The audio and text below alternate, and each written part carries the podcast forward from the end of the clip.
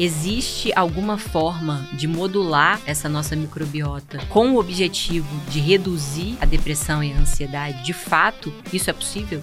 Não precisa ser uma tragédia na sua vida para você ter um estresse ali para interferir no seu intestino. Às vezes uma rotina corrida ou tipo uma coisa muito legal, você ficou muito, muito emocionado, animado. também vai desregular ali toda a comunicação do nervo vago. A nossa vida moderna, ela acaba trazendo, né, muitos estressores ali. Existe alguma conexão entre o intestino e o sono? Completamente. Nossa microbiota tem também um ritmo circadiano. Ela muda, né, conforme ela sabe o que é dia e noite, então Gente, ela muda. Seja bem-vindo ao Sem Atalhos, um podcast G4 Podcasts. Eu sou Thay Dantas, diretora de marca e marketing de produto aqui do G4 Educação. Nesse podcast, nós traremos para vocês as práticas, os insights, os ensinamentos necessários para você construir uma vida de alta performance. O Sem Atalhos é um oferecimento do G4 Skills, a plataforma do G4 Educação que avalia os gaps de habilidades de cada um dos seus colaboradores e constrói uma trilha de aprendizado personalizada para que eles consigam performar no seu máximo em direção aos objetivos do seu negócio. E para você conhecer a nossa plataforma, eu liberei para você gratuitamente sete dias de uso da nossa plataforma. Para você acessar, basta você escanear esse QR Code ou mesmo clicar no link aqui da nossa descrição. Hoje, com muito prazer, eu recebo aqui a nutricionista mestre pela USP, Karina Alassal. Ela que também é fundadora do Amazing You, uma marca de chá maravilhosa que apoia o Sem Atalhos. Karina, prazer grande receber você aqui no Sem Atalhos hoje. E já quero começar te jogando uma pergunta. É. Pode? Claro. Me explica direito o que, que é isso, assim, por que, que as pessoas agora costumam falar que o intestino é o nosso segundo cérebro? Então vamos lá. Primeiro eu queria agradecer, tá aqui, muita honra. Eu curto muito os conteúdos da G4, sou consumi, consumo todos, aluna. Então, é um prazer estar tá aqui. É nossa aluna, foi aluna é, da Traction. É, exatamente, bom muito bom. E vamos mergulhar nesse mundo do intestino e seus mistérios, né? Que é o, o assunto que eu mais amo falar. Então, assim, na minha opinião, o intestino, eu diria até que é o primeiro cérebro, mas ele foi batizado como o segundo cérebro por conta de pesquisas, né, já muito antigas, mostrando realmente essa conexão. Então, eles têm, de fato, uma comunicação. Então, eu, eu adoro essa frase que eu sempre ponho nas minhas aulas, que o intestino não é Las Vegas. Tudo que acontece no intestino não fica só no intestino. Que demais. Então, tudo que acontece lá, ele acaba se comunicando com, com o nosso organismo como um todo, né? Então, diversos órgãos, e com o cérebro principalmente. E daí tem essa conexão de várias maneiras. É, é uma comunicação bem complexa, mas as bactérias que a gente tem lá no intestino, que são trilhões de bactérias, elas produzem é, neurotransmissores, tipo serotonina, dopamina, oxitocina. Nossa. Elas produzem outros metabólitos que também vão, vão se comunicar ali com o nosso cérebro. E da mesma maneira, tudo, quando a gente fala de intestino, é sempre essa via de mão dupla. O cérebro vai também mandar mensagens ali para o intestino, podendo mudar também todo o esquema ali do intestino, né? Então, vai mexer no seu sistema imune, no seu trânsito intestinal. Então, é sempre uma comunicação de via dupla. Isso que você falou, serotonina, dopamina, são produzidas no intestino também e e elas têm esse efeito sistêmico no corpo também? Ou elas ficam retidas ali no intestino para alguma função?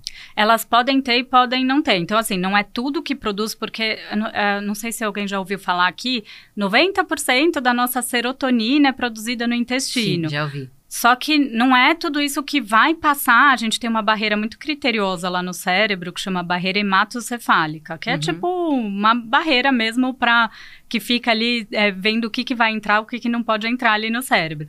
Então, essa barreira é muito criteriosa. Nem toda essa serotonina vai, de fato, entrar ali no cérebro. A gente tem muita serotonina no intestino para movimentos intestinais, que ela faz parte ali também. Mas um pouco dessa serotonina ou de outros neurotransmissores podem se comunicar com o cérebro, sim. A gente tem uma ligação muito importante que chama nervo vago. Uhum. E é um nervo que liga o intestino ao cérebro, não só o intestino, ele liga outros órgãos, mas falando aqui de intestino, e ele tem receptores lá, esse nervo vago. Então, se uma bactéria produz ali um, um GABA, que é uma, um neurotransmissor de relaxamento, pode encaixar num, num, receptor ali do nervo vago e essa mensagem ir sim para o nosso cérebro e a gente ficar mais relaxado.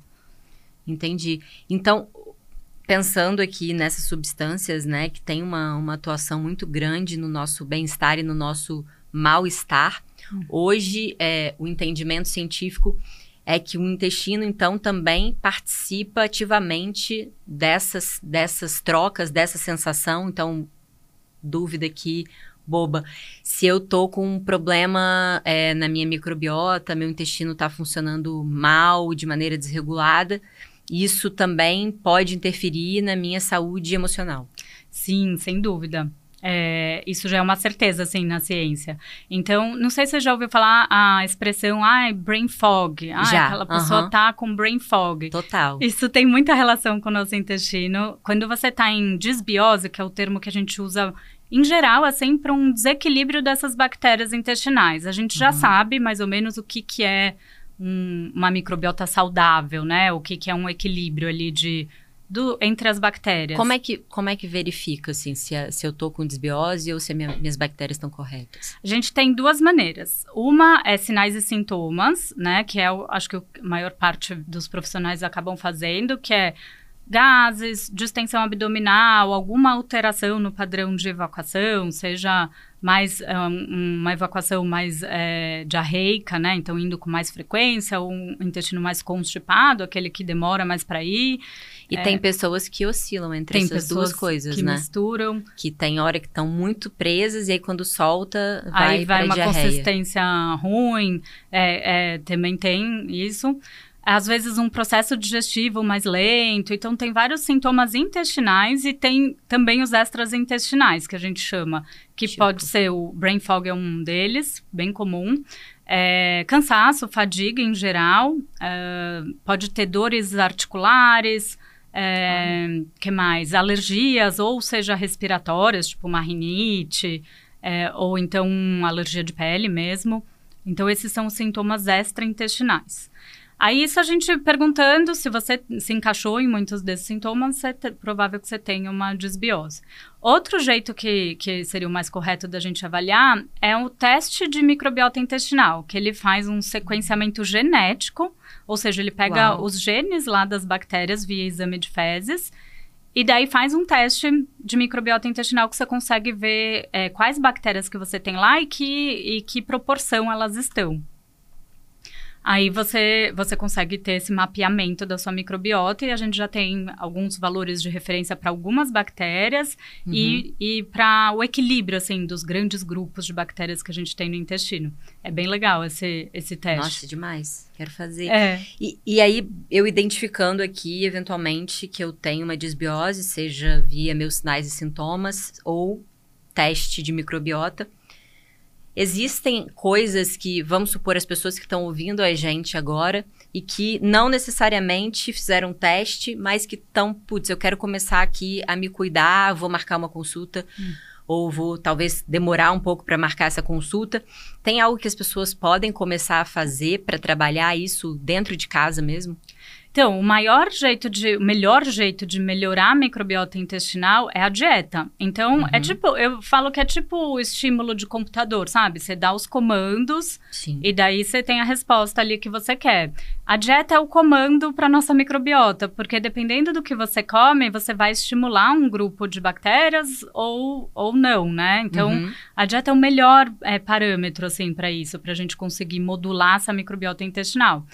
E daí a gente entra, óbvio que cada um, é, a gente tem grupos de bactérias diferentes e hoje a gente já está entrando numa era que a minha desbiose não é a mesma que a sua e talvez eu tenha que mudar um pouco a dieta.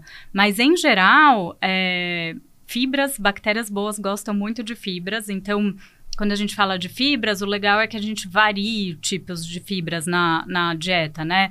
Então, seja, vai, vou pegar exemplos práticos, farelo de aveia, ou pegar uma chia, ou legumes e verduras variados. Cada legume e cada verdura vai ter um tipo, uma combinação de fibras, por isso que a gente fica falando, ah, é, coloque diferentes, né, durante a semana, não vai ficar comendo brócolis a semana inteira. E daí, daí esses estímulos vão crescendo ali, bactérias diferentes, e elas vão ficando satisfeitas naquele ambiente. Esse ponto das fibras, né? Eu, eu tenho visto muita gente falar de como é fundamental para a saúde como um todo do ser humano o, o consumo adequado de fibras. A gente tem mais ou menos um, um número, assim, Sim. de quantidade de fibras que a gente precisa comer? Tem, é bem desafiador, porque a recomendação é 25 a 30 gramas por dia de fibra. Uhum. Não sei se vocês já contaram, mas eu, obviamente, já, das minhas. E quando a gente faz muita estratégia de jejum, né, uma dieta mais low carb, essa fibra acaba caindo bastante ali. Sim. Aí, o que, que eu faço na prática é indicar alguns módulos ali de fibra que hoje a gente tem, tipo suplemento mesmo uhum. em pó, né? Uhum. Eu, por exemplo, na minha dieta, eu sempre tenho que colocar, porque senão falta mesmo. E, e daí adequando, né, isso na dieta de cada um, mas é, o ideal é de 25 a 30 gramas de fibra, que é, seriam mais ou menos, vai, um, umas oito porções de legumes é, ou verduras, né, entre a, durante o dia, tipo, entre almoço e jantar ali.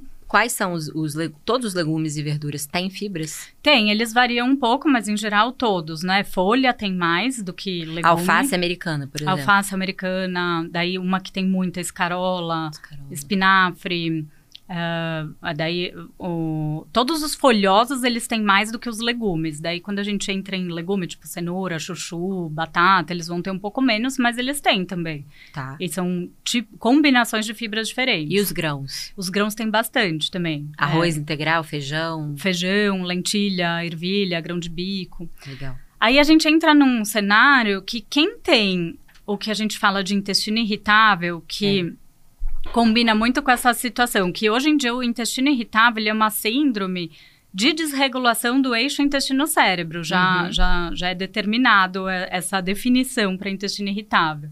Então, o que, que é isso? um componente, né, estressor ali, pode ser emocional, e eu brinco que não precisa ser uma tragédia na sua vida para você ter um estresse ali para interferir no seu intestino.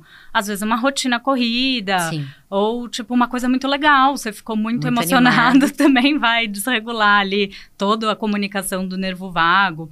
E, então, a nossa vida moderna, ela, ela acaba trazendo, né, muitos estressores ali. Então, desregulando esse eixo intestino-cérebro, a gente desequilibra aquelas bactérias lá do intestino, entra naquele quadro de desbiose que eu falei. Uhum. E daí essas pessoas têm muito estufamento, distensão, o que acaba caindo performance também. Sim, eu já tive muito isso. É, Nossa, eu fiz é uma, uma cirurgia de endometriose, eu tirei alguns discos do meu intestino, sabe? Uhum. E assim, acho que por uns dois anos eu ficava muito estufada. Às uhum. vezes eu, eu acordava, era como se, tipo assim, eu, eu acordava vestindo 36 Isso. e ia dormir quase 40. Tipo, a minha barriga ficava inchada, dura, dura. E era muito louco, assim. E realmente é, alho, feijão. feijão. Não, o alho era uma coisa assim, alho. assim, eu comia alho, nunca mais. Eu ficava, é. eu ficava assim uma semana pô, com muito gases, muito mal mesmo. E não sei se você percebia, quando você ficava nessa situação, também performance caía muito. Sim, você fica né? cansado, você fica agoniado, é. aquilo ali, tipo, ah, tudo ruim, tudo, tudo ruim. ruim. né? Porque as bactérias, eu falei de coisas boas que elas vão fazendo, mas também podem fazer metabólitos, são esses produtos que elas liberam, ruins, mais inflamatórios, né? Uhum. E daí que entra nessa situação ruim. Mas aí os, os grãos, por exemplo, feijão, arroz integral, esses grãos, eles têm um efeito negativo em pessoas que estão com essa situação. Então, quando você está nesse desequilíbrio, eles têm muita fibra. E daí, é, nessa situação de desequilíbrio, eles vão fermentar ainda mais, porque você está hum. com um grupo de bactérias muito desregulado, vai muito aumentado, e são bactérias que têm habilidade com essas fibras. Entendi. Aí você comer isso nessa fase só vai piorar, né? Então você vai Uhum. sentir mais desconforto. Então, para essa situação, aí as fibras a gente acaba diminuindo bem por um tempo ali, até regular essa microbiota intestinal como um todo, para depois. E tem gente que realmente, às vezes, alho para você até hoje não, não dá certo, né? É, infelizmente, porque eu adoro. É, e tem gente que a gente consegue fazer voltar a comer, mas aí a gente tem que ver as intolerâncias particulares ali de cada um. Mesma coisa com a lactose, né? Tem muita Sim. gente que tem. Tem intolerância à lactose, glúten, lactose. É. são coisas que realmente bastante gente. E aí, bom, um, um ponto essencial que você trouxe aqui seria a gente atuar tendo um consumo de fibras adequado, que varia entre 25 a 30 gramas, basicamente farelo de aveia, vegetais e folhas ajudariam bastante nesse processo. Além da parte de fibras, que outras coisas são importantes para a saúde intestinal? Então, tem uma, uma classe de substâncias que chama polifenóis, que, que são super importantes também, as bactérias boas adoram. Polifenóis a gente encontra em diversos alimentos, é uma estrutura química ali presente em diversos alimentos, então quanto mais colorido, mais polifenóis, tanto que é bem conhecido pelo vinho, né?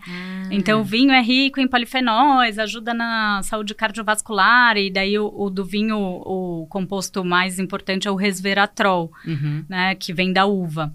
Então é um, um dos exemplos aí do mundo dos polifenóis. E a gente tem isso em diversos alimentos, né? Co- Como eu falei, quanto mais coloridos, melhores. Muitas plantas, então a gente gosta muito de indicar os chás, né? Então, chá verde tem bastante polifenol.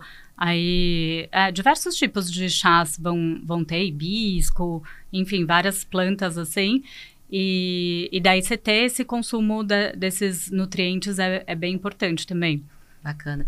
Existe alguma conexão entre o intestino e o sono? Ou nada a ver? Completamente. É bem Como? interessante isso. O- A, a gente tem um, o que a gente chama de ritmo circadiano, que é o nosso ritmo dia e noite. Nossa microbiota tem também um ritmo circadiano. Então, ela, ela muda, né, conforme ela sabe o que é dia e noite. Então, ela Gente. muda. Então, por exemplo, gente que tem insônia, pode estar com esse turno das bactérias alterado ali. aí elas produzem coisas mais excitatórias. Então, você fica ali mais acordado. Então, já tem esse estímulo. E quem é, troca, né, o dia pela noite também confunde muito o ciclo da- das bactérias, né? Então, elas entendem que estão, por exemplo, se a pessoa come muito tarde da noite, ela acha que é dia, porque é o principal estímulo, como elas não têm acesso à luz, Aham. é a, a comida. Então, um dos princípios até do jejum ser muito legal, principalmente quando a gente Pra noite, né? faz dessa parte da noite, é também por conta da modulação da microbiota intestinal. Que demais. Então você pode É. estar aí com insônia porque as suas bactérias estão em festa à noite e você não consegue dormir. Exatamente. Muito bom. Ô, Karina, uma coisa que eu escutei muito, até no período que eu tava com bastante distensão, era. E, e- é, é algo que a gente sempre percebe, assim, dessas doenças, tanto neurológicas quanto doenças emocionais, linkadas a- ao intestino. Então, por exemplo, eu, eu ouvi, e pode ser um mito, tá? E você me corrige, várias pessoas falando sobre é, as pessoas que estão constipadas terem mais propensão a desenvolverem algumas doenças neurodegenerativas. Isso tem algum tipo de, de fundamento, algum sentido? Não necessariamente constipado, porque a frequência da evacuação, óbvio que é um sinal bem importante, mas às vezes você vai todo dia no banheiro e isso não quer dizer que, que você está saudável ali, né? Se Uhum. for todos os dias com esses sintomas de distensão, de alteração ali, ou com esses sintomas extraintestinais também é um problema. Mas que a alteração do intestino está associado com doenças neu- neurodegenerativas, depressão, transtorno de ansiedade, isso certamente, isso também a literatura já traz bem essa relação bem estabelecida. Então pode ser, no caso da neurodegenerativa, um Alzheimer, um Parkinson, é, muito por conta de um intestino inflamado. O que, que é um intestino inflamado que a gente fala, né? Porque às vezes não é uma inflamação que você vê numa colono, por exemplo Aham. É uma inflamação de baixo grau, ou seja, essas bactérias elas produzem coisa o tempo todo, mini moléculas que a gente absorve. Então ela pode produzir coisas mais inflamatórias. Uhum. E daí a gente absorve. E lembra da conexão do nervo vago, do intestino com o cérebro? Também vai passar ali. E daí gera Sim. uma neuroinflamação também. E daí uma neuroinflamação a longo prazo combinado com uma genética, isso é, pode desencadear uma doença neurodegenerativa. Né? Então, se você não tratar ali o intestino, isso esse estímulo vai continuar acontecendo. Os probióticos, eles são sempre uma escolha e, e todos os probióticos funcionam para todo mundo? Porque hoje eu vejo existe um, uma grande gama de probióticos. Uhum. Na própria farmácia mesmo, a gente chega ali e compra, né? Antigamente eram muitos manipulados, mas hoje eu vejo que existem uhum. vários que estão ali à disposição. É, todos esses tipos de, de probióticos que a gente tem. Primeiro, primeira pergunta. Todo mundo precisa usar probiótico? Essa é a primeira, depois a gente entra nas outras. Não, então, eu brinco, quanto mais você estuda intestino, menos você usa probiótico. É mesmo? É, porque assim, é, o probiótico, ele vai ter. Primeiro, quando a gente usa um probiótico, a gente tem que ter um, uma, um alvo ali. O que, que eu quero com aquele probiótico? Uhum. Eu quero melhorar minha imunidade, eu tô tomando um antibiótico, eu tô com diarreia, então eu quero ajudar nesse sintoma. Ou eu tô querendo um probiótico para depressão, que existem algumas classes de probióticos para isso. Uhum. Daí é legal você. Ah, então eu vou usar para essa função. Usar meio do nada, assim a gente perde um pouco essa, essa eficácia, porque uhum. cada bactéria do probiótico e cada cepa ali, que é o nome, sobrenome e os numerozinhos que vem do lado, eles vão foram estudados para alguma função, então eles vão ter um, um alvo ali para atuar. Tá? Então, é, sei lá, vou pegar aqui um nome. Se eu colocar um, um lactobacillus é, raminosus GG. Ele é diferente de um raminosus com outra é, linhagem ali, que a gente chama. E daí um pode ser para imunidade, o outro ser para outra coisa. Então a gente tem que saber muito bem ali. E outro fator que ele tem que dar um match ali com a sua microbiota. Então, uhum. às vezes, pode ser que você tome um probiótico e piore. É, eu tenho até uma história engraçada comigo. Eu fui viajar no começo do ano e eu tinha ganhado um probiótico super legal num congresso fora que eu fui. Eu falei, ah, vou levar, né? Porque come diferente e tal. Nossa, eu fiquei com insônia vários dias da. E eu não tenho insônia nunca. Vários dias da viagem nossa, alguma coisa está errada, alguma coisa está errada. Daí eu olhei para o probiótico e falei, nossa, eu acho que é ele. Aí eu tirei e comecei a dormir perfeitamente Olha na viagem. Demais. Então, assim, às vezes acontecem umas coisas que nem a gente sabe, né? Porque às vezes Sim. é a combinação do probiótico com a sua microbiota intestinal. E outra coisa que é importante falar de probiótico, que ele tem o efeito conforme você está usando. Depois que você parou, as bactérias fazem as malas e vão embora.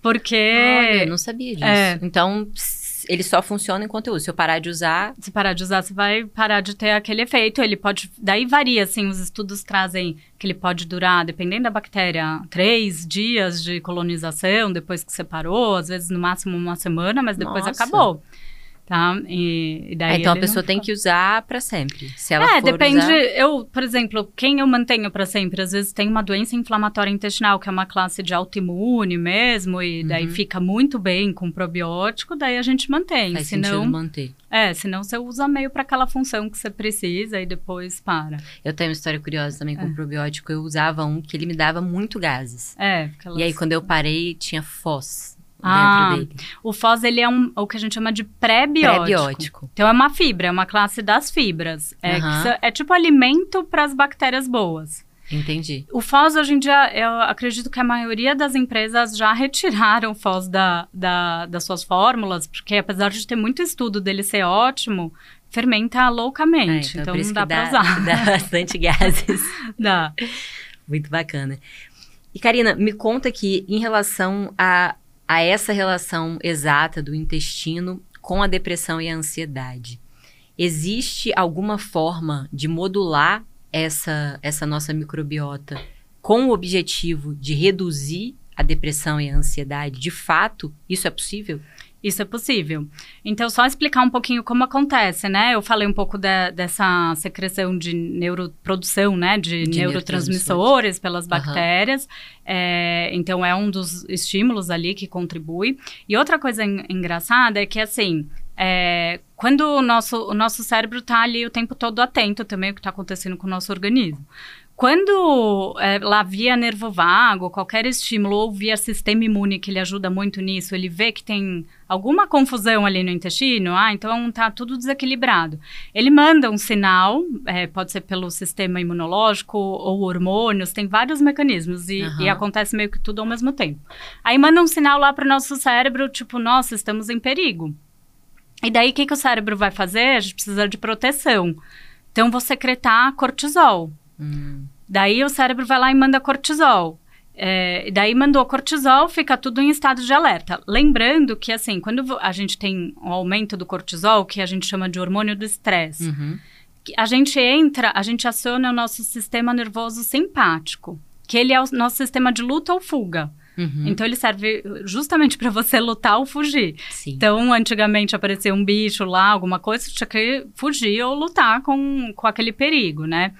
E daí, nesse momento, o seu corpo fica completamente em alerta. Você não faz digestão, não é objeto. Você não tá lá com um leão na sua frente, ai, ah, vou comer uma barrinha aqui. Não, né? Você não tá sim, sim. preocupada com isso nesse momento. Você também não vai ter sono, ai, deixa eu tirar um cochilo. Não. Exato. Então, o seu corpo tá inteiro programado para isso.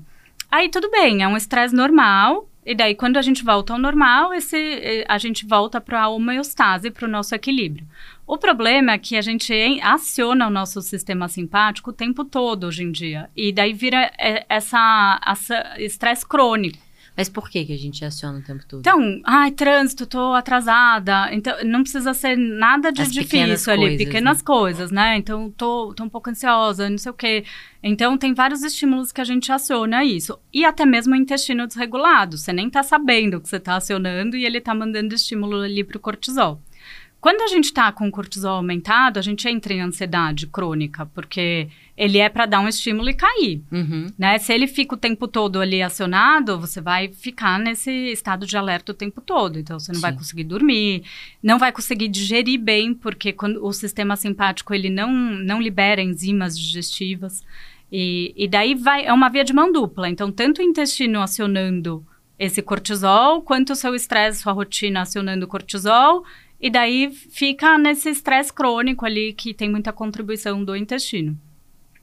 E outra, outra coisa que acontece. É, isso, obviamente, causa transtorno de ansiedade. Transtorno né? de ansiedade, tá completamente. O tempo todo ligado. Tá o tempo todo ali ligado, né? Vindo estresse de vários lados.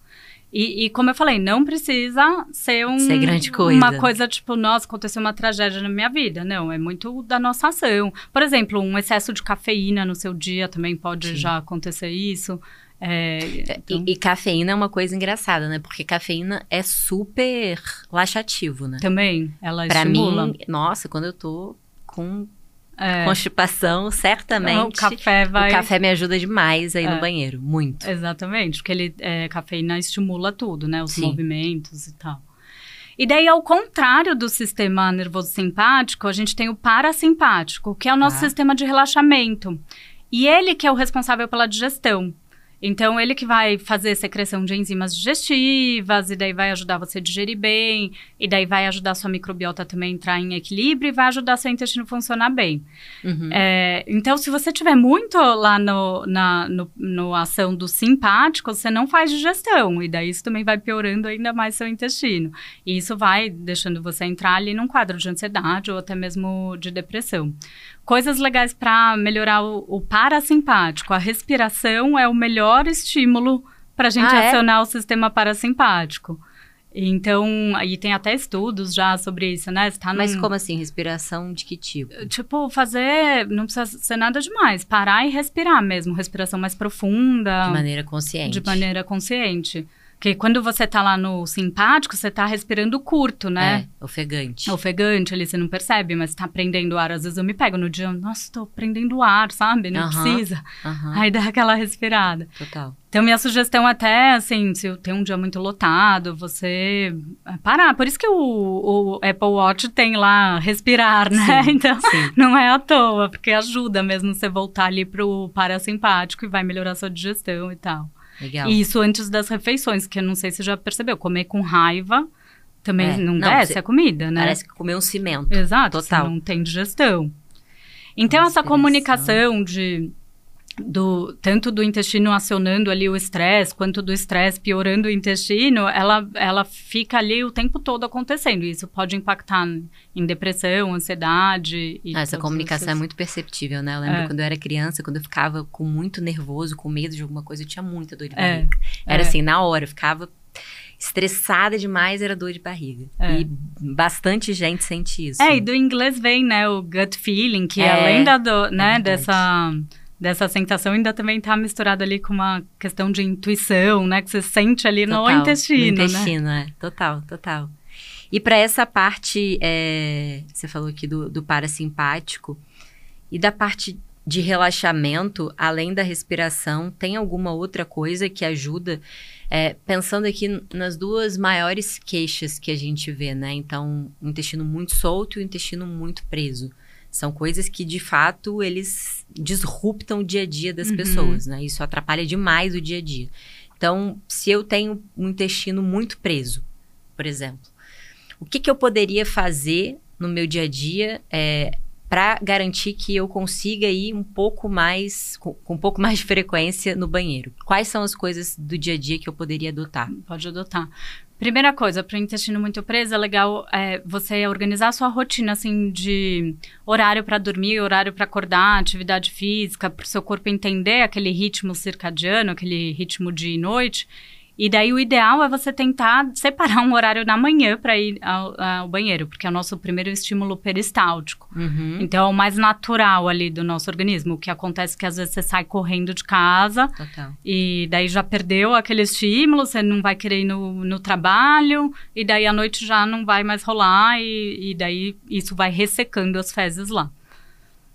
Outra coisa, a gente falou sobre as fibras, né? Elas são bem importantes para um intestino funcionar. Se você acha que não consegue, faz poucas refeições no dia, não tem uma quantidade de fibra ou não tolera muito, os módulos de fibra eu acho que acabam sendo bem essenciais, assim.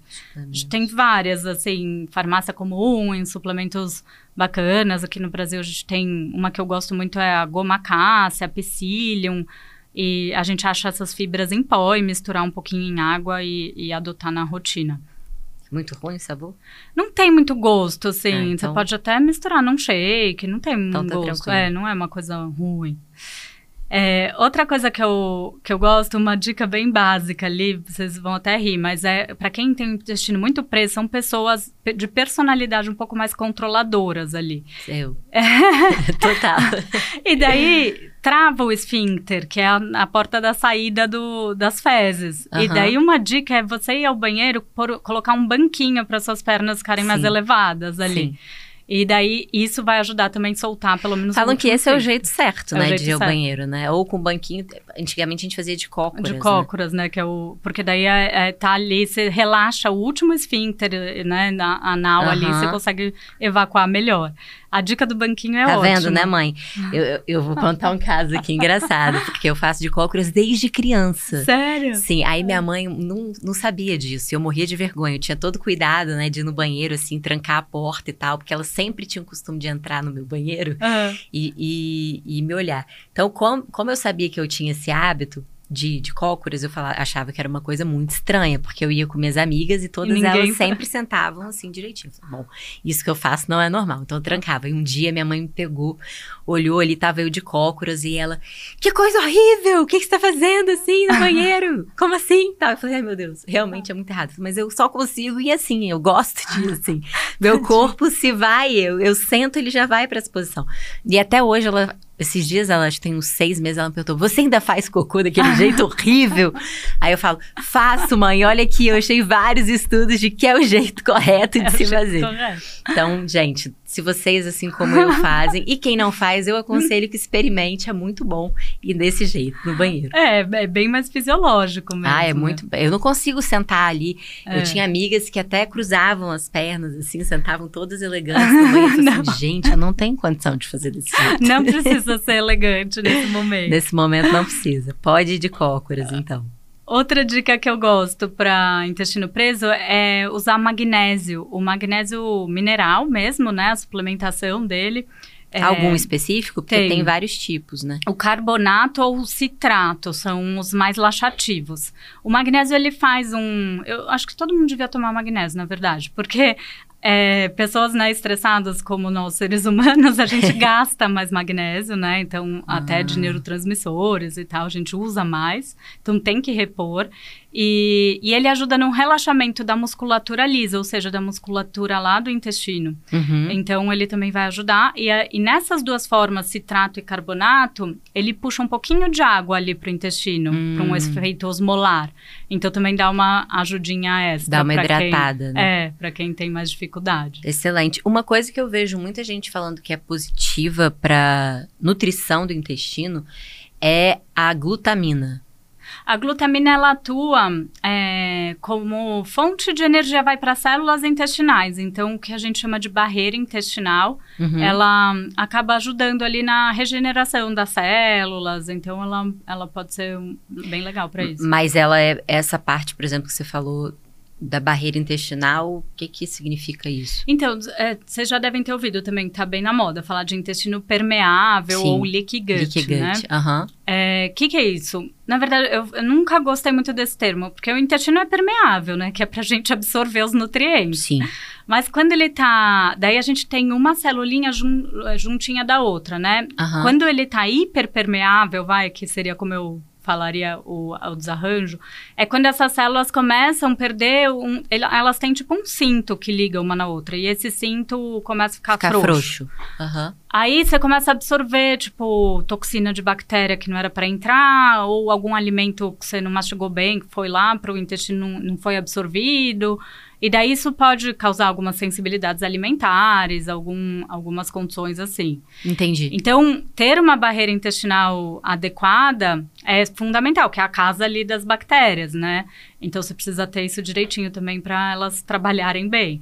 E a Então, glutamina, nesse caso, A ajuda. glutamina ajudaria nesses cintinhos ali, então vai, Entendi. vai ajudar a fechar um pouco. Excelente. E aí, pra quem tem um intestino já muito solto, quem Eu, tem. eu acho até mais fácil solto, porque Ah, eu preferiria ter o solto também.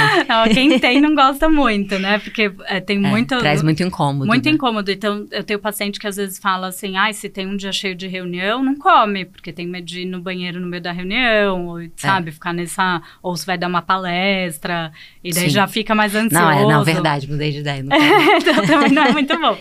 Mas eu acho mais fácil de resolver pelo seguinte, porque muitas vezes tem um gatilho, né, de, de algum alimento, às vezes, como eu dei um exemplo da intolerância à lactose, Uhum. ou às vezes algum outro alimento que está ali soltando, então a gente consegue identificar. A glutamina é bem interessante para caso de intestino um pouco mais solto. Mas para o solto, a primeira coisa é vamos tentar identificar o que que da sua dieta pode estar contribuindo. O café pode ser um, um Uhum. dos gatilhos, igual a gente falou que ele é mais laxativo, é, leite derivados pela lactose. É, então a gente tem que achar ali, cada um vai ter um, uma- um ponto fraco ali, né? Que pode ser o gatilho para soltar mais o intestino. Então identificar isso é importante. Aí identifica, corta esse alimento Tira esse da dieta. alimento. Daí a gente precisa ver se é temporário ou se a pessoa realmente é intolerante à lactose e não pode consumir. Daí, quando for consumir, a gente tem que dar alguma enzima, alguma, alguma Uhum. coisa assim. Na diarreia, os probióticos ajudam demais, algumas, Ah, é? algumas bactérias específicas. É, eu gosto muito de um que chama Saccharomyces boulardii, que ele é uma levedura, vocês já devem ter visto é, na farmácia. É, tem, tem marca comercial que vende, Uhum. que é o Floratil. Ah, o Floratil, sim. Aí tem o Culturelli também, que é o Raminosus GG. Todos esses têm bastante evidência ali para para diarreia. Então, a gente pode também fazer uma, um uso de um probiótico ali para ajudar. E óbvio que em ambos os casos a gente tem que cuidar da, da questão emocional, senão também não melhora. Se você não lidar ali com as suas é, manejo do estresse, você não, Sim. não vai conseguir A melhorar. diarreia é muito linkada, né? Muito li- mas o- a constipação também. É mesmo? É. Não sabia. Porque é, também tem um. Foi o que eu falei, essa personalidade mais controladora, mais, né? Uhum. Então isso também vai prendendo ali o intestino. Ah, lascou. Ah, não tem jeito. Muito bom. Mas, é, além desses pontos aqui, o que eu queria saber é como, por exemplo, hoje a gente vive numa pandemia de sobrepeso. né? Então, todo mundo quer dizer, todo mundo não, mas as pessoas têm uma vida muito agitada. Então, Sim. basicamente, eu até estava pensando aqui, putz, eu trazer um case que eu acho que a metade das pessoas que escutam a gente passa por algo parecido. Então, você trabalha, às vezes, mais, bem mais do que oito horas. Então, estamos falando aí de pessoas que trabalham 10, 12 horas uhum. por dia. Você tem pouco tempo para se alimentar. Então, Sim. pessoas que eventualmente comem o que tem. Então, putz, aqui mesmo no G4 tem colegas de trabalho que passam ali, a gente tem um mercadinho aqui que tem salgadinho, não sei o quê, então come ali uma coxinha, um pão com presunto, coisas desse tipo. São pessoas que normalmente no fim de semana têm um hábito muito grande de álcool. Eu não sei se o, se o álcool tem algum tipo de interferência ou não. Tem. Super. Então, Vou pessoas falar. que consomem muita cerveja normalmente, ou, ou bastante vinho, ou destilados também, né? É bem comum e pessoas que praticam pouca atividade física. E principalmente nos fins de semana, eu tenho muitos colegas que usam fim de semana ali, é batata frita na veia, é sanduíche, como usam a alimentação junk food como forma de recompensa Sim. pela semana de trabalho árduo, né? Como é que isso interfere na vida das pessoas no curto prazo e se isso também interfere no médio e no longo, pensando principalmente aqui na saúde intestinal e nesse eixo intestino-cérebro? Nossa, adoraria fazer um estudo aqui com essas pessoas para olhar a microbiota de cada um, sabe? Nossa, vai estar um caos. Tem gente Ia adorar. É, tem muita interferência, né? Então, é, primeiro, a microbiota também está relacionada com peso. Foi inclusive o tema da minha tese eu fiz, avaliei, avaliei a microbiota pré aquela cirurgia bariátrica, que é aquela cirurgia de redução do estômago, porque é um modelo bom, né? Que como a pessoa emagrece rápido, então eu queria ver como que era ali da pessoa obesa, eu peguei super obesos mesmo, e daí eu avaliava depois de três meses, um ano, para ver como que estava essa microbiota. E o que, que a gente viu? Que realmente a microbiota ela participa muito de uma alteração metabólica. Indivíduos com sobrepeso ou obesidade já têm uma microbiota diferente.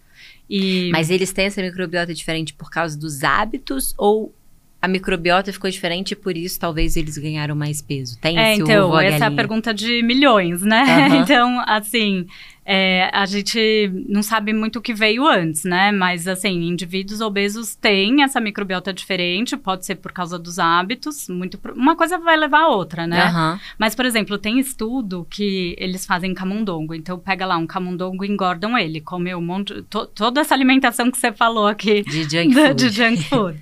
Aí o camundongo ficou gordinho, eles pegaram a microbiota e transplantaram para um camundongo magrinho.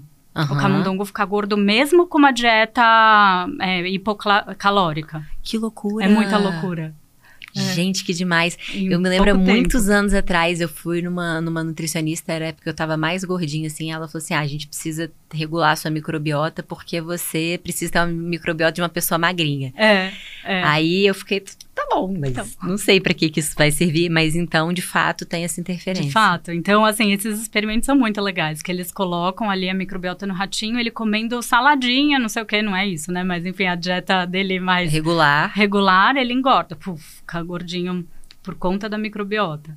E a gente demais. tem até experimentos em humanos também, né? Que tem o, o transplante fecal. É, esse transplante é. fecal. Pra que. Eu já vi isso, é muito louco, gente. Vocês sabiam que, que existe isso? Transplante fecal. As pessoas transferem fezes de uma para outra. Eu acho que isso vai ser o futuro ali, de é? tratamento de muita doença. Mas, mas mas hoje em dia já é usado para quê?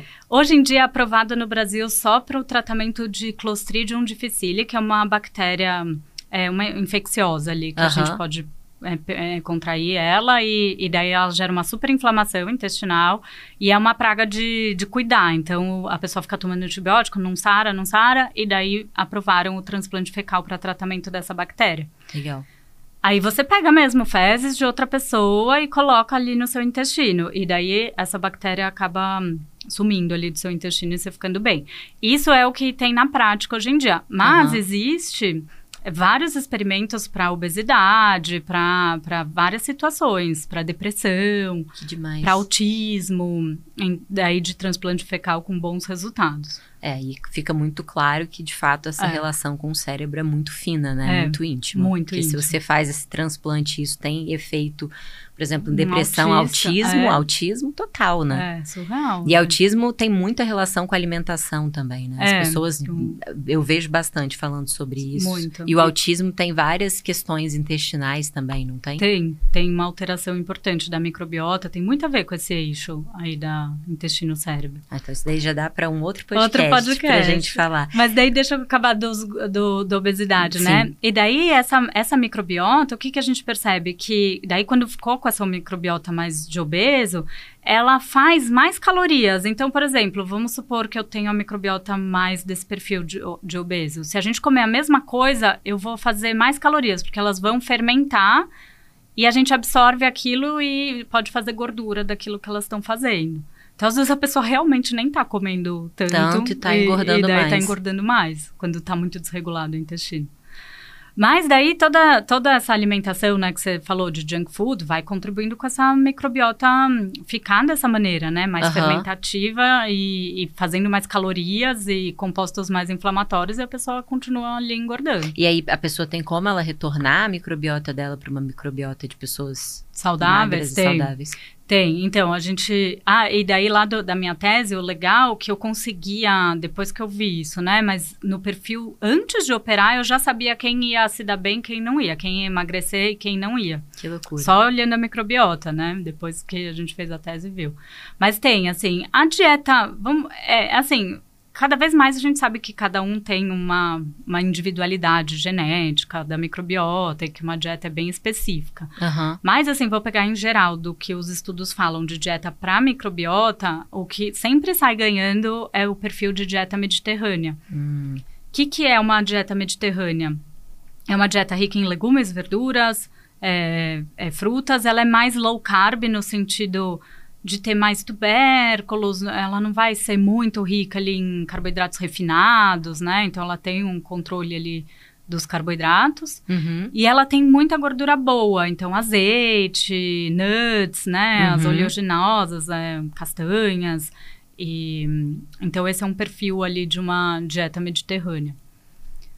Ah, e outra coisa que eu não respondi do álcool, né? Isso. o álcool tudo depende um pouco da quantidade, mas o excesso ali de álcool, tipo essa coisa de encher a cara de cerveja e destilado no fim de semana, ele diminui a diversidade da, da microbiota. Diversidade é o quanto de bactérias diferentes você tem no intestino. Aham. E é um dos índices mais considerados de mais saúde intestinal, porque já viram em estudos que quem tem um índice maior de diversidade tem uma imunidade melhor, tem menos doenças e até responde melhor a intervenções de dieta. Então, se eu te passar uma dieta para emagrecer e você tiver uma boa diversidade, você vai responder melhor do que se alguém, se eu passar para alguém que tem baixa diversidade. Uhum. Que é muito doido pensar isso, né? Porque É. as intervenções também dependem da microbiota. O índice glicêmico do alimento depende da microbiota. Que loucura. É, então, dependendo da microbiota, isso tem estudo mostrando, né? Você comer uma banana, você- tem gente que faz pico glicêmico e tem gente que não. E eles já relacionaram isso com a alteração da microbiota intestinal. Demais isso. E, e o álcool em excesso ele vai diminuir esse índice da diversidade. Daí você pode ficar com o sistema imune pior, pode ficar com mais é, dificuldade ali, né? De concentração, de memória. Uhum. Daí tudo isso vai atrapalhar. Porque o álcool em si, ele, ele mata as bactérias? Por que, que ele tem esse efeito de diminuição? É, ele, ele vai. Na verdade, o álcool ele é, ele é absorvido rápido ali no intestino, né? né? Então, tipo, às vezes ele nem chega ali no cólon. Mas o, Tá. o, o dano que ele gera ali, ele pode alterar mesmo a, a composição das bactérias intestinais. Né? Então, barreira intestinal, ele dá uma. Tem muita gente que tem intestino mais sensível, também tem diarreia após Sim, beber. Né? Então, ele dá uma descolonizada ali. Entendi. E agora eu quero entender outra coisa, que é você. Como é que você, no seu dia a dia, faz para conseguir é, lidar com todas essas coisas, né? Eu tava até falando aqui antes da gente começar. A Karina também é empresária junto com a Rita, as duas são Uhum. sócias, tem uma marca incrível de chá, maravilhosa, inclusive trouxeram aqui pra gente, todos viramos fãs. Além disso, é nutricionista, é, faz a prática clínica como nutricionista, está hum. sempre também nas redes sociais divulgando bom conteúdo nutricional. Uhum. Eu vi também que você é mentora de outras nutricionistas, uhum. também participa do Microbiota Club, que é, é o isso? nosso congresso. É. Que é o maior congresso de microbiota do mundo. É. Então, assim, é bastante coisa. É. Também é uma pessoa que vive agitada. Como é que você cuida do seu dia a dia? E aí, aquela perguntinha clássica, eu vou hum. perguntar que hora você acorda, que hora você vai dormir, que hora você come. Hum. Eu quero entender como você cuida de você, tendo todo esse conhecimento que você passou aqui pra gente. Então, a primeira pergunta é que horas você acorda? Bom, eu começo meu dia bem cedinho, já sou bem da manhã. Eu começo a treinar às seis da manhã. Uau! Dizem então... que quem malha às seis é psicopata. Brincadeira. Então, seis horas você já tá na academia, então você acorda antes disso. Eu acordo antes disso, umas cinco e quinze e tal. Já, eu vou meio em jejum, né? Tomo só um café, algum pré-treino, assim. Tá. Aí vou em jejum, é só com esse pré-treino, daí treino volto e já tomo banho, me arrumo, faz meditação, né? Eu faço meditação depois do treino. Depois do treino. fica meio cedo demais. Aí você malha de seis até mais ou menos que horas? Sete. Seis a sete. Seis a sete. Aham. Uhum. Aí volto, tomo banho, meditação. Aí, quando eu não tô em jejum, Meditação, você faz que tipo de meditação? Eu faço meditação, eu não, eu, hoje em dia eu não gosto mais tanto das guiadas, eu faço meio livre, assim. Uhum. E daí tento fazer uns 20 minutos, pelo Legal. menos. Põe um, uma musiquinha, alguma coisa sem letra ali, né? Pra não induzir o cérebro. Bacana. Então, e... meditação 20 minutos. E aí você toma café da manhã? Ah, então, não? daí tem dias que eu faço jejum, tem dias que eu tomo café da manhã. Depende. Ah, eu vou bem do feeling, assim, de Depende como. De como você tá. Como eu tô. E quando você decide tomar café da manhã, o que, que você costuma comer no café da manhã? Aí normalmente eu como algum ovo. Aham e uma fruta ali com alguma fibra. Sempre ponho as minhas fibras. aveia. É, farelo de aveia. Farelo eu vou revezando. Aveia. É legal revezar as fibras também. Às vezes chia. E daí, nessa hora, eu também tomo um chá. Toma um chá daí de manhã. também ajuda já nos polifenóis. Legal. E aí você come. Aí depois o que, que você faz? Aí, como eu faço muitas atividades diferentes no dia, eu tento organizar assim. Eu começo a atender 10 e meia, né? Tá. Então, antes eu fico meio fazendo as coisas da, da Amazing, que é a nossa marca de chás, né? Então eu resolvo coisas ali, falo uhum. com um cliente, vou resolvendo as pendências da Amazing. E aí, já umas 10, eu já vou começar a mexer nos, nos prontuários dos pacientes, que quando tem muito teste genético, microbiota, a gente precisa também uma leitura antes, né? Estudar antes de é. entrar. É. Aí já vou organizando isso. Legal. Aí tem três dias na semana que eu atendo o dia inteiro e dois que eu fico mais estudando, reunião, conteúdos ou gravações, essas coisas. E aí você vai com essa prática tanto ali de estudo ou de trabalho até que horas? É, então, daí depende. Porque ainda à noite, às vezes, eu dou aula. Se eu tô com turma de curso, daí de uma até umas 10, da, das 8 às 10 da noite eu dou aula. Das daí eu termino 10. o consultório lá umas 7, daí umas 8 até as 10 eu dou, eu dou aula. aula. Aí, e aí você vai dormir que horas? Aí durmo umas 10 e meia, 11, depende se tem aula ou não. Até desligar um pouco o cérebro, né? Então, Sim. Não, bacana. Eu sempre almoço, uma coisa que eu uma das refeições que eu sempre faço, assim, então, salada, é, uma fonte de proteína, legumes, verduras, tento almoçar bem direitinho. Uhum. Fonte de proteína, por exemplo, é, carne vermelha ou carne branca, tem alguma interferência no intestino? Tipo, as pessoas comerem mais carne branca do que carne vermelha ou ao contrário, é tem. é melhor? Tem, a carne vermelha, ela tem um impacto pior na microbiota se ela for com muita frequência, sim aí estimula um grupo de bactérias piores ali, mais inflamatórios. É, tanto que tem muito estudo, né? Agora a gente tem visto bastante é, aumento ali do câncer de cólon, Sim, né? eu já ouvi falar. É, isso tem a ver com o consumo de carne vermelha? Um dos, uma das causas é o consumo de carne vermelha, álcool, dieta pobre em fibra e muitos industrializados, né? hum. né? Que eles têm um impacto bem ruim na microbiota também. É isso aí. E de fato a gente tem visto cada vez mais pessoas jovens, né, tendo câncer de intestino. É, a gente tem mudado muito o perfil da alimentação. Isso, lembra que eu falei daquele índice de diversidade das bactérias? ao longo das gerações a gente vem perdendo essa diversidade. Então, se a gente pega a microbiota de agora com gerações muito anteriores, a gente já caiu o índice de diversidade como média, assim. Mas por que isso? Porque, primeiro, né, eh, daí eles relacionam, os estudos relacionam com cidades industrializadas. Hum. Então, nosso estilo de vida aqui, porque a microbiota a gente falou muito de alimentação, mas o ambiente também está envolvido, né? O quanto a gente troca ali com a natureza, isso também está envolvido.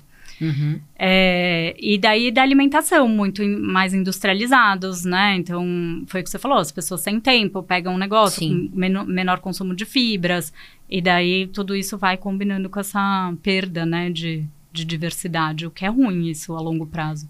Não, é, e, e, é claro, assim, né, que como as pessoas estão tendo câncer de intestino mais jovem. Mais jovens, Isso está acontecendo demais. Tem muitas pessoas do meu entorno, conheço várias é. pessoas super jovens que tiveram câncer de intestino.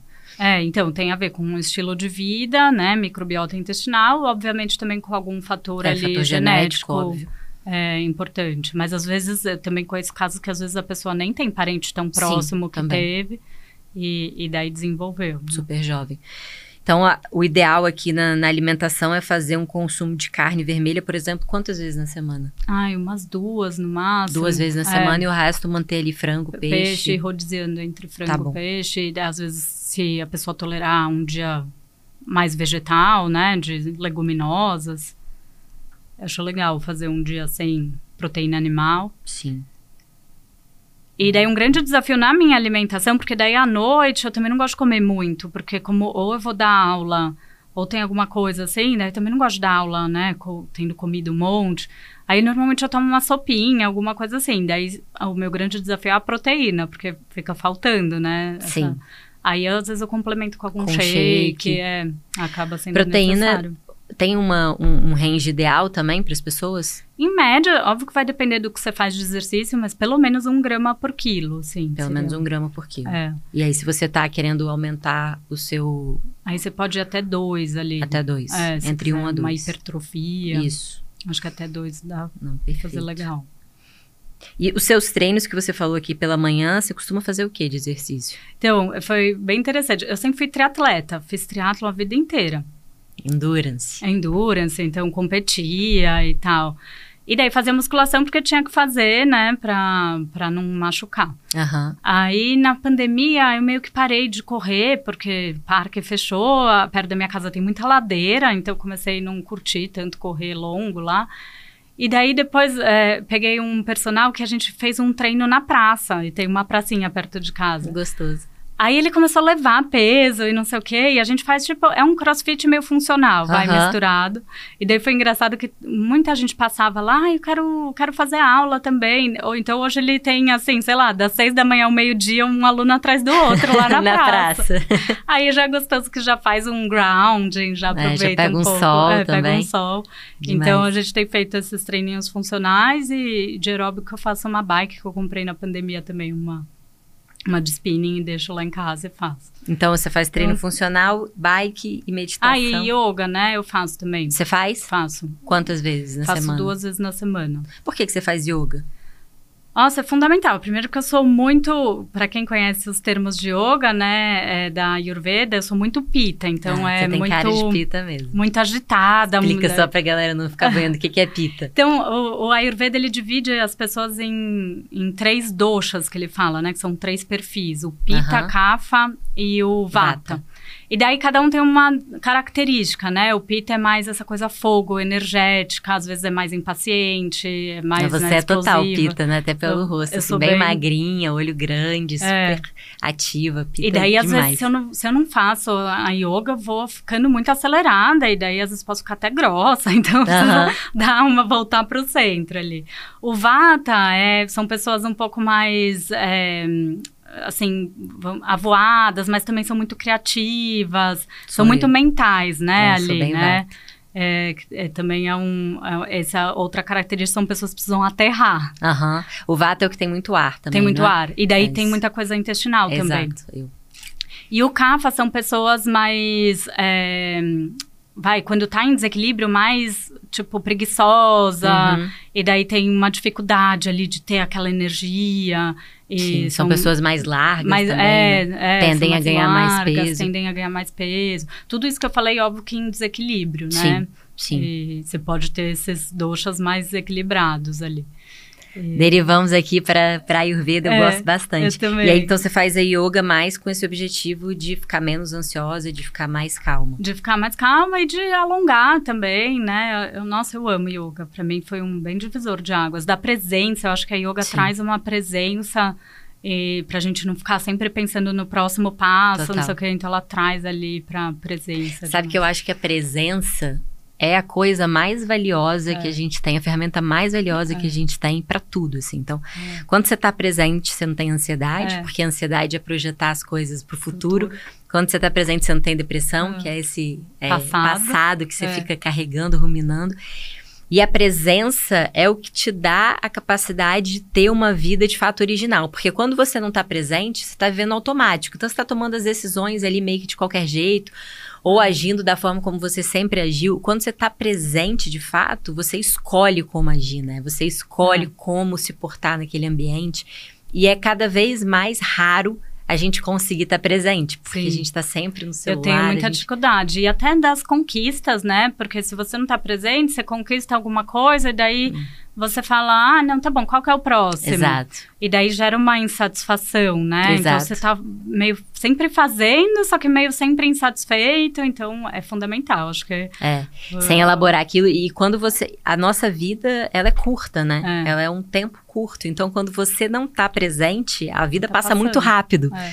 Então, conseguir estar presente é uma das coisas mais desafiadoras do nosso tempo. É. E eu acho que é uma das coisas mais valiosas que a gente Sim. tem como ser humano, né? Sim, eu até coloquei assim nas minhas intenções de ano novo esse ano ficar mais presente né? E é, é que a, a, parece que o mundo tá te empurrando ali, Exato. né, pro futuro. E você só vai, quando vê o tempo já passou. Ai, quando você vê, você já tá com 70 anos é. e passou, assim. Então, eu acho que realmente esse é. exercício é, fundamental. E a yoga, sem dúvida, é, é um ótimo aliado nisso, né? É. A meditação também, né? Também. Te dá essa capacidade Mas de a, a, meditação, se a pessoa tá muito acelerada, ela nem consegue, né? Às vezes gera até mais ansiedade ali. É verdade. E a yoga é legal porque pelo movimento você vai ficando presente. Então, Total. Então, para quem tem muita dificuldade acho um jeito legal. De... É muito bom. Uma coisa que eu gosto muito para presença, que me ajuda muito, muito mesmo, é o surf.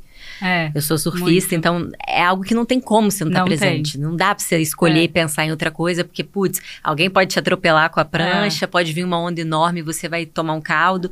Se você não tá presente, você não vai dropar nenhuma, pran... É. nenhuma onda. É. E quando você tá ali na onda mesmo, surfando com aquele movimento, você tá muito conectado com a natureza e você precisa estar tá 100% ali. Não tem escolha porque senão você não vai conseguir aproveitar aquela onda que é super rápida. É, né? Então é você tem legal. que dilatar esse, esse tempo, esse momento, é. para realmente conseguir aproveitar ao máximo. É. Eu acho que todos os esportes que de alguma forma são um pouco de aventura, eles exigem a sua presença. Não é algo é. que você pode escolher não estar presente. Sim, né? sim. E eu acho que tem a ver um pouco com a nossa vida nos tempos antigos do ser humano, que você precisava também estar é, presente, porque, porque tudo era risco, né? Tinha um monte de risco, né? E, e além de tudo, não tinha celular para tirar nossa Não atenção. tinha muita distração, né? A distração é. era olhar a folha da árvore é, caindo, é, que também é uma certa presença. É, super.